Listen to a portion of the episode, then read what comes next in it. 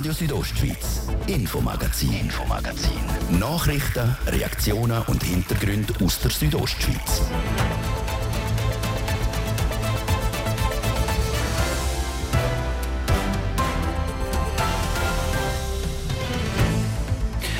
Ein großer Tag für Graubünden und noch ein größerer für den Bündner Nationalrat Martin Candines. Am nächsten Montag läuft alles nach Plan, wird der Mittepolitiker aus der Surselva zum höchsten Schweizer gewählt. Fast 40 Jahre sind es her, dass er Bündner Nationalratspräsident war. Und der Chefarzt für Onkologie am Kantonsspital Graubünden, der Roger von Moos, er kämpft dafür, dass alle Patienten die gleichen Rechte sollen haben bzw. müssen haben, weil wenn es darum geht, wer welches Medikament kriegt, könnte es in Richtung von einer Zweiklasse-Medizin gehen. Das zweite Thema heute im Infomagazin auf Radio Südostschweiz vom Mittwoch am 23. November. Im Studio ist der Martin de Platzes. Einen guten Abend. Lang ist es her, seit der Kanton Graubünden im Bundesbern einen Nationalratspräsident gestellt hat. 37 Jahre ist es her, dass der SP-Politiker Martin Bunde im 1985 zum Präsident vom Nationalrat gewählt worden ist. Und wenn jetzt alles nach Plan läuft, dann wird am nächsten Montag, am ersten Tag der Wintersession in Bern, der Mitte-Nationalrat Martin Candines zum höchsten Schweizer gewählt. Ich habe ihn vor dieser Wahl zum Interview treffen. Martin Candines, am 28. November werden Sie am ersten Tag der Session zum Präsident vom Nationalrat gewählt. Martin Candines, da wird erfahrungsgemäß nichts schief gehen, das ist eine Formsache. Eine Wahl ist eine Wahl. Und auch wenn sie auf den ersten Blick als Formsache erscheint, weiß man gleich nie, wie es rauskommt. Und von dem her habe ich auch Respekt vor dieser Wahl. Ich hoffe, dass es gut kommt und dass ich gewählt werde. Und äh, ich freue mich sehr auf die Aufgabe. Im August sind sie 42 geworden, 2001 sind sie Gründungsmitglied von der jungen CVP Surselva. Dann 2006 sind sie in den Grossen Rat gewählt worden. 2011, vor elf Jahren, in den Nationalrat. Jetzt elf Jahre später werden sie zum höchsten Schweizer gewählt. Das kann man nicht planen. Trotzdem, wenn ist in ihnen der Ehrgeiz erwacht, das Amt vom Nationalratspräsident zu erklimmen? Die Mitte hat gewusst, dass sie einen zweiten Nationalratspräsident stellen oder eine zweite Nationalratspräsidentin. Und dort habe ich mich wirklich mit dieser Frage auseinandergesetzt und mich auch wirklich gefragt, was will ich überhaupt noch machen, auch politisch. Weil damals, nach neun Jahren Nationalrat, stellt man auch äh, solche Fragen und bin zum Schluss gekommen, doch, das würde mich reizen, das würde ich sehr gerne machen. Einmal den Rat präsidieren, den Rat leiten und auch die Repräsentationsaufgaben, die mit dem Amt äh, verbunden sind. Und aus dem heraus habe ich dann das Interesse bekundet, der Partei. Und wir haben, wie in allen Parteien, eine interne Ausmachung gehabt und haben sehr große Freude gehabt, dass man mir das Vertrauen geschenkt hat. Und ich bin mir auch vollends bewusst, dass ich da ein sehr wichtiges Amt darf wahrnehmen und dass da das Amt im Vordergrund ist und sicher nicht meine Person. Weil nach einem Jahr ist auch das wieder vorbei und vielleicht darf ich dann weiterhin, das wäre meine Hoffnung, im Nationalrat politisieren. Das heißt, Sie treten nächstes Jahr nochmal an bei den eidgenössischen Wahlen? Wenn die Partei mich nominiert, dann äh, trete ich an. Es würde mich reizen, auch die Aufgabe weiterzuführen, weil ich habe schon noch ein paar Punkte, ein paar politische Forderungen, ein paar politische Anliegen, die noch nicht erreicht sind, die ich weiterführen will. Und äh, wenn man noch so viel Freude an der Politik hat, dann äh, wäre es auch falsch, zu mir zu hören. Im vollen Bewusstsein, dass auch bei mir irgendwann dann der Zeitpunkt kommt und man etwas anderes im Leben macht. Sie angesprochen, sind politisch noch einiges vor, einige Forderungen, einige Pendenzen. Jetzt in dem Amt als Nationalratspräsident, dort leiten Sie den Rat, äh, Sie führen durch die Sessionen, sie haben Repräsentationspflichten. Da kommt dann die Sachpolitik auch beispielsweise, wenn es um den Wolf geht, die kommt dann zu kurz. Die Sachpolitik kommt jetzt ein Jahr lang zu kurz. Ich kann keine Sachpolitik machen. Ich habe auch das lange überlegt. Ich bin mir dem vollends bewusst. Ich weiß auch, dass ich ein bisschen leiden werde bei gewissen Themen, um nicht mitreden Aber jedes Amt hat seine Vor- und Nachteile. Und Vorteile vom Amt überwiegen ganz klar. Und darum ist für mich auch klar, dass ich gerne weitere vier Jahre nachher im Nationalrat politisieren um dann wieder kräftig für meine Anliegen zu können kämpfen. Wie gesagt, Martin Candines, am 28. November werden Sie gewählt. Das ist eine Formsache zum Präsident vom Nationalrat. Und dann die Woche darauf, am Mittwoch, am 7. Dezember, ein sehr spezieller Tagungsordnungspunkt in Bern, wo sie leiten dürfen. Die Nachfolge von den abtretenden Bundesräten Simonetta Sommaruga und Ueli Maurer einen derartigen Ordnungspunkt dürfen leiten im Nationalrat, das ist schon ein Meilenstein für einen Politiker. Das ist sicher einer der grössten Höhepunkte, wo man kann haben als Nationalratspräsident der Bundesratswahl durchführen zu können. Und wenn es gerade eine doppelte Wahl ist, dann ist das umso mehr Freude und eine Ehre. Aber es erhöht natürlich auch die Anspannung und Nervosität. Da mache ich auch kein Hehl draus. Aber äh, ich bin da sehr zuversichtlich, dass wir gut vorbereitet werden. Wir werden auch zwei Spezialsitzungen haben mit dem Parlamentsdienst, um alle möglichen Eventualitäten durchzugehen, damit man parat ist. Aber Nervosität, ich glaube, das wäre bei jedem der Fall, dass man da äh, schon sehr große Hoffnungen hat, dass das gut mag klingen. Sie sind in der Surselva aufgewachsen. Ihre Muttersprache ist Rätoromanisch. Sie leben Rätoromanisch. Dürfen wir erwarten am 7. Dezember bei den Bundesratsersatzwahlen, dass man sie auch wird auf Romanisch hören? Ich habe fest vorgenommen, jeden Tag, wo wir tagen in Bern, ein paar romanische Wörter zu sagen. Ich möchte meine Kolleginnen und Kollegen nicht mit der romanischen Sprache nerven, aber ich möchte sie wirklich sensibilisieren, dass diese Sprache gelebt ist. Und auch ich habe Deutsch erst in der vierten Klasse angefangen zu lernen. Es ist effektiv meine Muttersprache, meine Herzenssprache. Und von dem her ist klar, dass auch bei den Bundesratswahlen das Rätoromanische nicht fehlen darf. Es ist lang her, dass Graubünden einen Nationalratspräsident hat können stellen. Der Martin Bundi von der SP ist das wo 1985 gewählt worden ist. Das ist lang her. Ich bin mir vollends bewusst, dass es jetzt nach 37 Jahren wieder der Fall ist und das träge ich auch in mir rein. Und ich gehe auch entsprechend mit Demut in, in, in, in das Jahr hinein und bin mir vollends bewusst auch, dass Bündnerinnen und Bündner auch Erwartungen haben, dass auch der Kanton Graubünden hier seine Präsenz findet. Am Schluss bin ich aber Nationalratspräsident, das heißt für die Nation äh, und habe auch den Nationalfokus, den ich vor allem muss tragen muss. Aber auch dort die Identität, die bleibt bei mir und ich glaube, die kann man irgendwo auch nicht verstecken. Und so hoffe ich, dass es mir gelingt, dass am Schluss auch der Kanton Graubünden unsere Bevölkerung freut hat an dem, was ich in dem Jahr mache. So der Martin Candines für den Mittwoch nächste Woche hat die Bündner Regierung zu Ehren vom höchsten Schweizer eine grosse Feier geplant. Zuerst wird in der Gemeinde diesen Dies gefeiert. Dort ist die Bevölkerung an den offiziellen Feierlichkeiten auch eingeladen. Später dann auch ein Festtag in der Stadthalle in Chur, dort nur mit glatten Gästen.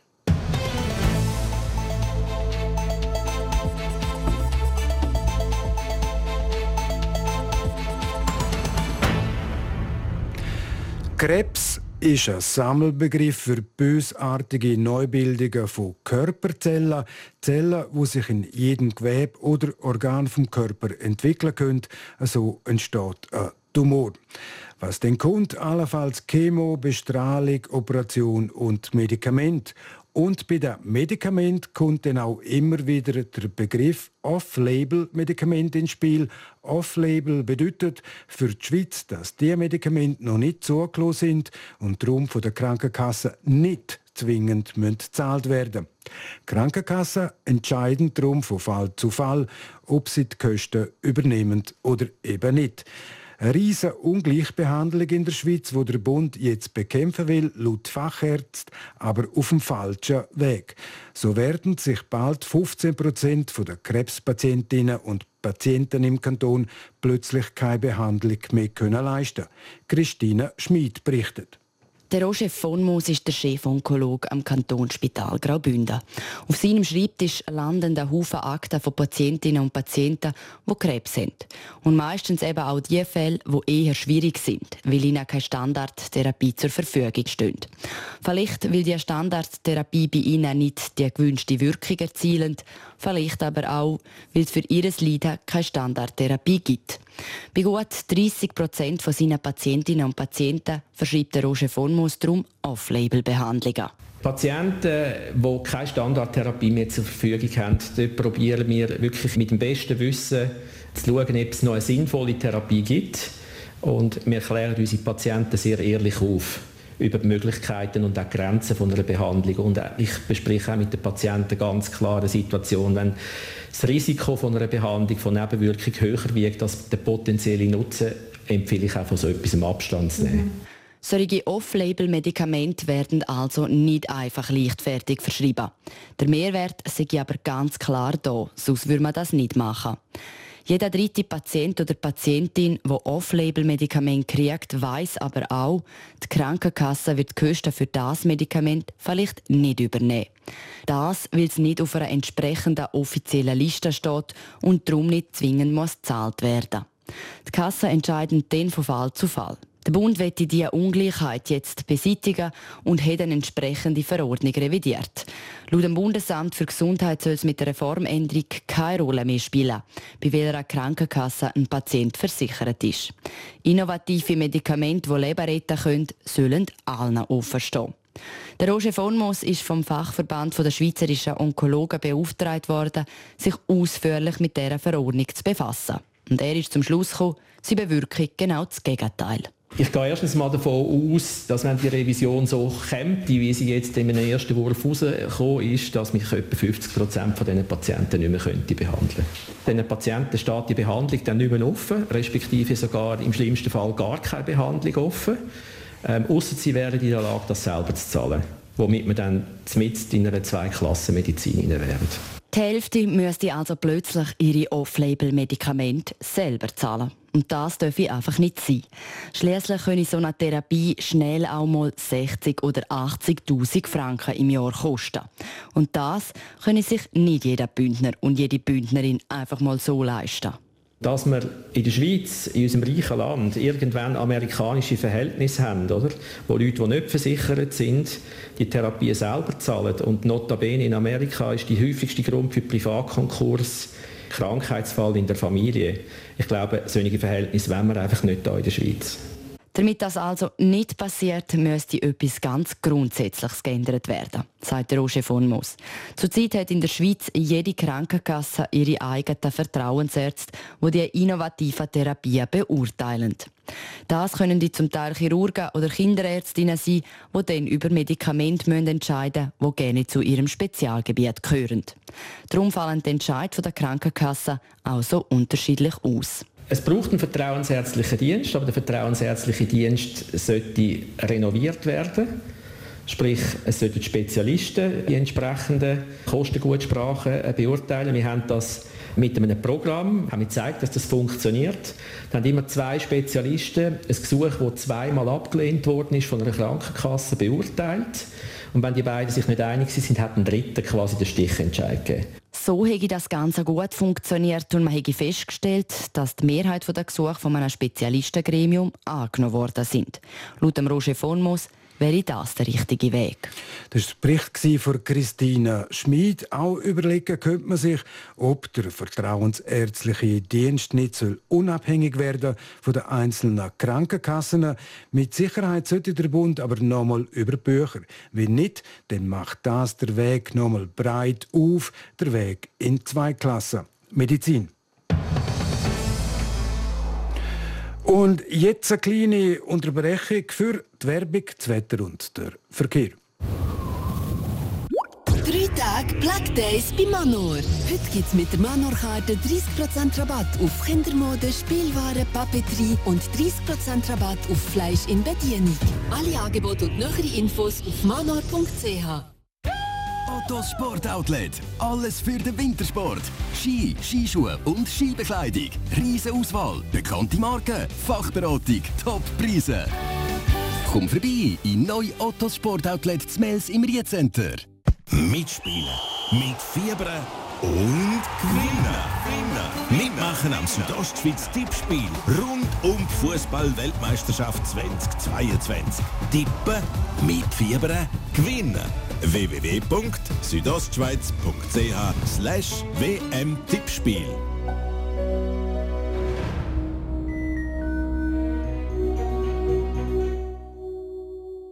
Wir sind so etwas von parat.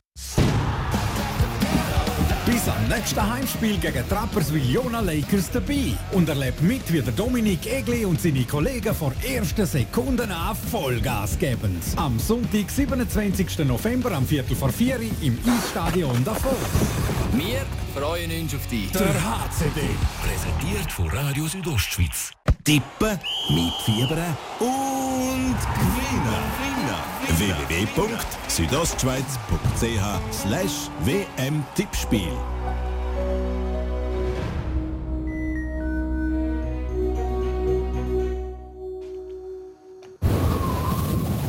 Ihr hört Radio für das ist eine Minute nach die halbe sechs. Das Wetter präsentiert vom Mineralbad Bon Engadina in Schkuhl. Erholung pur in der traumhaften Unterengadiner Bergwelt. Mineralbad-schkuhl.ch Heute Nacht hat es recht viele Wolken am Himmel und es regnet auch immer wieder. Morgen Donnerstag ist es am Vormittag bewölkt und es wird auch wieder nass. Gegen den Nachmittag wird es dann aber sonnig und es tut auf. Temperaturen liegen morgen in Chur bei 9 Grad, in Davos und St. Moritz gibt es 2 Grad. Am Freitagvormittag ist es dann noch recht freundlich. Es tut dann aber recht schnell zu. Es sollte aber trocken bleiben. Verkehr präsentiert von der Züst AG in Chur. Ihre Fachmann für Dienstleistungen im Bereich Elektrowerkzeug. züstag.ch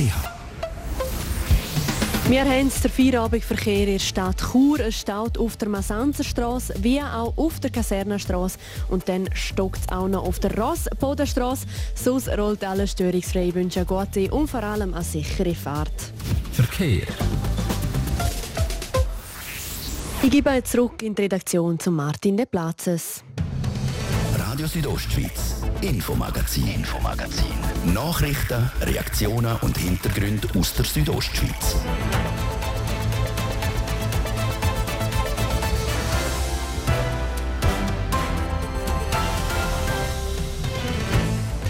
In 10 Sekunden ist es 27 Minuten vor dem 6 Uhr auf RSO jetzt die Thema. Im Infomagazin sind wir jetzt gerade im ältesten Restaurant in Chur in der Hofkellerei, wo saniert worden ist und jetzt auf der Suche ist nach einer neuen Wirtin oder einem neuen Wirt. Und im Glarus sind wir bei Nachbarn, die einander helfen können, Junge und Alte. Als Lohn gibt es Zeitgutschriften und sportlich heute in einer Hauptrolle der Chase Jason Rüsch, der Langläufer aus Davos, startet in die neue Weltcup-Saison. In Chur, gerade ein bisschen unter der Kathedrale, dort gibt es ein Lokal, ein besonderes Lokal, die Hofkellerei. Vor mehr als 600 Jahren ist die Hofkellerei in den Dokument vom bischöflichen Hof schon erwähnt gewesen. Die letzten drei Jahre ist die Hofkellerei zu gewesen. Das historische Wirtshaus inklusive Saal und dem Turm sind renoviert worden. Es berichtet Danatine Schlegel. Ein Zitat außerordentliches Update hat sie gekriegt, die Kurerhof Kellerei, sagt der verantwortliche Architekt der Vincenzo Cancemi. Obwohl er schon einen Haufen Renovationen geleitet hat, ist die auf verschiedene Arten speziell für ihn. Man fängt an abbrechen, Wände rausnehmen, zum Teil schon Substanzen, die nicht so wertvoll sind, aber gleich. Irgendwann geht man dann tief in den Rohbau. Und das sind dann schon ja, so Momente, wo man sich fragt, ist man nicht zu weit gegangen oder ist das richtig, die Eingriffstiefe? Mittlerweile weiss der Architekt, dass es richtig war. Das historische Gebäude kommt jetzt in ganz neuem Gewand daher. Vor allem der Saal sehe überhaupt nicht mehr aus wie vorher. Wir haben wie das Gefühl gehabt, dass das wie nicht mehr ganz zeitgemäß ist. Also es war relativ ein düsterer Raum gewesen, relativ dunkle Farben, eine weirote Decke, dunkelgrünes Täfer an der Wand. Und man hat probiert, eigentlich das Farbkonzept neu zu definieren, zusammen mit der Denkmalpflege und hat dann am Schluss sich geeinigt auf die Neufarbgebung. Wir sagen neu, aber eigentlich basiert sich das auf Befund von den unteren Schichten, eigentlich, die wir in diesen Bauteilen gefunden haben. Die Wände sind jetzt in einem gelben und die Decke in einem blauen Ton gestrichen. In diesen Tönen hat man beim Umbau Farbreste hinter der Wandschichten gefunden. Und nicht nur die, sondern auch mehrere uralte Postkarten und Zeitungsartikel sind so auftaucht. Durch die Renovationen an der Aussenseite des Gebäudes ist laut Vincenzo Cancemi in der Turmkugel nochmal etwas Spezielles für vorgekommen. Dort hat man Dokumente gefunden, ältere Dokumente. Also die Kugel, die ist bei jedem Eingriff eigentlich, wo in der Zeit stattgefunden hat, geöffnet worden, ist gelesen worden, was drin steht. Und wir haben natürlich genau das Gleiche gemacht. Also wir haben auch gelesen, geprüft, angeschaut, studiert, digitalisiert und haben dann natürlich auch von unserer Seite aus neue Dokumente ergänzt. Ergänzt haben Vincenzo Cancemi und sein Team die Sammlung unter anderem mit einer Auflistung der beteiligten Leute vor Sanierung und einer detaillierten Baudokumentation als Hilfe für Nachfahren. Eine, die die Churer Hofkellerei besonders prägt hat, ist die mittlerweile fast 90-jährige Frida Beccarelli. Sie hat die Hofkellerei über 50 Jahre lang geführt und kennt darum jeden Winkel von dieser besonderen Beiz. Wo sie ihren alten Arbeitsplatz nach der Renovation das erste Mal gesehen hat, sei sie richtig gerührt gewesen, erzählt der Vincenzo Cancemi. Nach Abschluss der Bauarbeiten hat dann sie angerufen mir und hat gesagt, ob ich sie können mal führen durch das Haus. Das habe ich natürlich gerne gemacht. Oder? Wir sind sie dann einmal geholt, sind durch das Haus gelaufen und sie ist wirklich eigentlich aufgeblüht und hat mehrmals gesagt, dass sie das so schade findet, dass sie nicht mehr im Alter ist, dass sie das wieder kann übernehmen kann. Und hat zum Teil ja, wirklich auch Tränen in den Augen vor Freude. Wer die Nachfolgerin oder der Nachfolger von der Frida Beccarelli wird, das ist noch nicht klar. Es ist nämlich noch offen, wer die historische Hofkellerei beim bischöflichen Hof in Chur in Zukunft pachtet. Nadine Schlegel hat berichtet und visuell, also wie es jetzt nach der Sanierung aussieht in der Hofkellerei, die Bilder kann man sehen heute Abend in der Sendung Rondo auf TV Südostschweiz.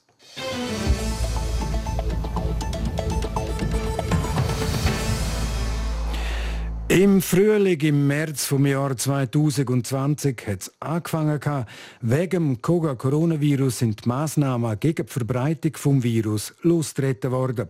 Lockdown mit Homeoffice, geschlossenen Schulen und Läden. Später hat dann auch die Maske dominiert. Mit dem Ergebnis, die Leute haben sich weniger gesehen, mit dem negativen Nebeneffekt, dass sich viel einsam gefühlt haben, auf sich allein gestellt sind. Gerade die, die aufgrund der Quarantäne das Haus nicht haben können verloren haben die Hilfe von anderen gebraucht, sechs beim Posten, Medikamente holen oder einfach füreinander da sein. Und genau das Prinzip, beziehungsweise nach dem Prinzip, lebt die Genossenschaft im Kanton Glarus und der Name dieser Genossenschaft, der, der heißt KISS, Andrea Sabadi mit den Details. KISS, das bedeutet Keep it small and simple also überschaubar und einfach. Trotzdem verzeichnet die Genossenschaft KISS, die vor sechs Jahren im Kanton Glarus gegründet worden ist, in der Zwischenzeit schon 600 Mitglieder. All die Mitglieder leisten im Jahr zwischen 4 und 5000 Stunden freiwillige Arbeit. Es ist ein Gehen und Nehmen, wo aber nicht mit Geld, sondern mit Zeit gut geschrieben wird, wie die Geschäftsleiterin der Genossenschaft KISS, Monika Waldvogel, sagt. Unser Lohnkonzept ist so, man bekommt Stunden gut geschrieben, man hat ein Zeitkonto und dort werden die Stunden gut geschrieben und wenn man selber einmal Hilfe braucht, sei es äh, im Alter oder natürlich, wenn man jung ist, bei einem Unfall oder einfach, weil man eben unterstützt wird, äh, werden, zum Beispiel bei Aufgabenhilfe oder wenn man sich an Ort bewirbt und seine Bewerbungsmappe vielleicht nicht auf dem neuesten Stand ist, dann kann man dort äh, die Stunden dann wieder einem anderen übergeben. KISS-Mitglieder entlasten so auch die Fachkräfte im Pflegeberuf. Zu unterscheiden sind die Aufgabenbereiche so. Während die Pflege Fachkompetenzen voraussetzt, braucht es bei KISS einfach nur Zeit, weil Genossenschaftsmitglieder vor allem im Bereich Begleitung und Betreuung tätig sind und es da dazu kein wirkliches Fachwissen braucht. Treffen sich zwei Personen über Kiss und verbringen Zeit miteinander, nennt man das Tandem. Jedes Tandem ist individuell und kann jahrelang aber auch nur einmalig sein. Es gibt Tandem, die sind wirklich seit, ich habe gerade letzte nachgeschaut, die sind seit sechs Jahren miteinander unterwegs, alle 14 Tage. Das Tandem, das wirklich miteinander regelmäßig spazieren Das ist jetzt fix, das ist immer das und das bleibt, solange es für beide stimmt, bleibt das. Und es gibt auch einmalige Tandem, also jemandem zum Beispiel helfen zu zügeln, das ist vielleicht einmalig. Aber da sagt ja wirklich auch der Geber, wie viel Zeit das er will, schenken und schenken tun sich die Zeit sowohl jung als auch alt, wie die Präsidentin der Genossenschaft KISS, Andrea Trummer, sagt dass wir wirklich generationenübergreifend tätig sein Also wir wollen äh, nicht nur die ältere Bevölkerung ansprechen, sondern eben auch die Jüngeren. Und darum freut es uns sehr, dass das jüngste Mitglied ist, glaube ich, in der Zwischenzeit 19 und das älteste ist knapp 100, wo uns sehr freut. Und so stellt man auch fest, dass das Gut, nämlich die Zeit, nicht nur der Person ein gutes Gefühl bereitet, wo sie in Anspruch nimmt, sondern auch der, wo sie gibt. Freiwilligenarbeit kann auch sehr heilsam sein und kann wirklich Freude bringen und ist wirklich auch, auch Prophylaxe, sage ich jetzt mal, für sein eigenes Wohlbefinden. Und ich glaube, das ist etwas, wo auch bei den Jungen eben sehr gut kann animieren oder dass sie wirklich auch in einer so einer Organisation können Freiwilligenarbeit leisten und die Solidarität zwischen den Generationen eben so wieder kann wachsen und auch kann gestärkt werden. Menschen näher zusammenbringen, Freundschaften entstehen lassen und Zeit miteinander verbringen. Das ist die Genossenschaft KISS. Das war der Beitrag von Andrea Sabadi.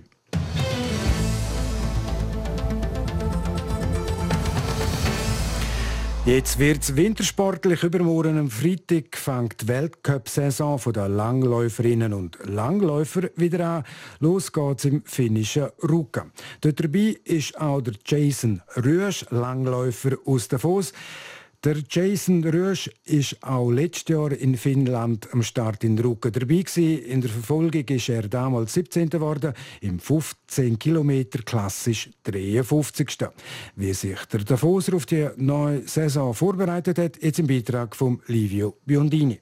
Der Jason Rüsch hat sich im Frühling noch Schultern müssen operieren. Da hat er ein Zeit gebraucht, bis er in die Saisonvorbereitung richtig reingekommen ist.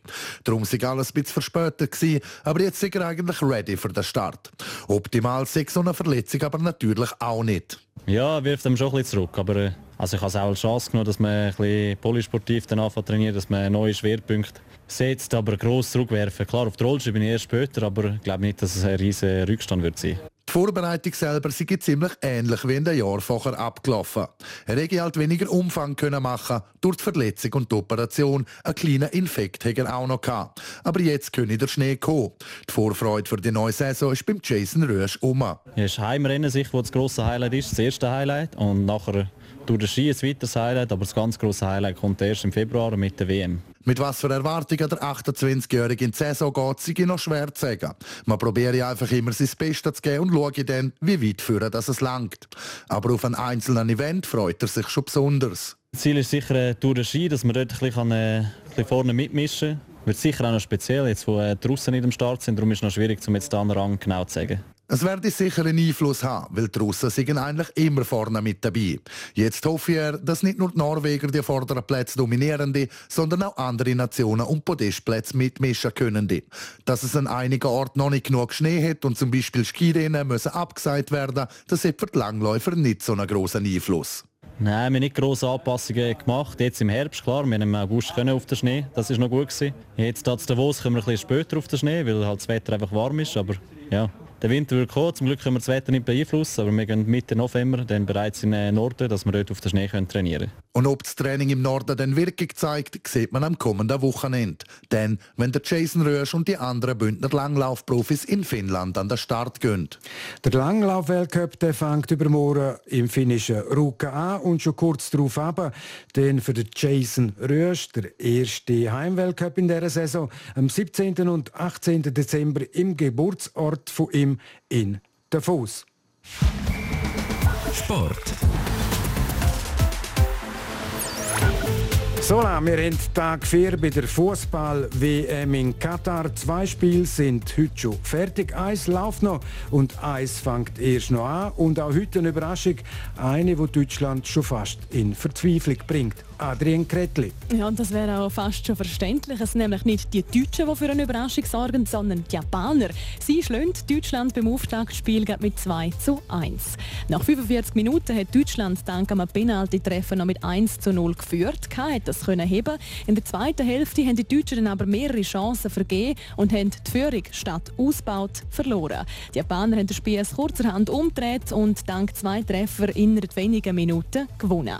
Aktuell auf dem Platz stehen sich Spanien und Costa Rica gegenüber. Es steht in dem Spiel 3 zu 0 für Spanien. Noch vor dem Spiel hat die deutsche Mannschaft übrigens ein Zeichen gegen die FIFA und deren ihres Verbotspolitik gesetzt. Sehr demonstrativ haben sie das gemacht. Die deutschen Fußballer haben sich beim Mannschaftsfoto unmittelbar vor dem Abpfiff demonstrativ die Hand vor das Maul gekippt. Ein sehr offensichtliches Zeichen und ein klares Statement an die FIFA. Der Weltfußballverband hat verschiedenste Teams nämlich verboten, um die sogenannte One Love Captain Binde anzulegen und sie damit auch in einem gewissen Maß mundtot gemacht. Weder politische Statements noch Goal hat es im Spiel zwischen dem Vizemeister Kroatien und Marokko gegeben. Nach dem Auftaktspiel von der Gruppe F trennen sie sich mit einem 0 zu 0. Und ein bisschen später dann heute, um die 8. treffen dann auch noch Belgien und Kanada aufeinander. Und dann ist seit heute auch klar, durch den Swiss 2023, die startet in Einsiedeln, und zwar am 11. Juni. Und erfreulich aus Bündnersicht, die Königsetappe die führt über einen Albula-Pass. Sport. Et voilà, es ist 14 Minuten vor dem 6 und damit ist es das Infomagazin auf Radio Südostschweiz vom Mittwoch, am 23. November. Das kann nachgelost werden im Internet auf südostschweiz.ch-radio oder auch als Podcast. Das nächste Infomagazin gibt es wieder morgen am Donnerstag, wie gewohnt, ab dem Viertel ab 5 Uhr. Natürlich nur hier auf RSO. Ein Mikrofon sagt für heute auf Wiederhören der Martin de Plazes. Einen guten Abend. Talken. Radio Südostschweiz, Infomagazin, Infomagazin. Nachrichten, Reaktionen und Hintergründe aus der Südostschweiz.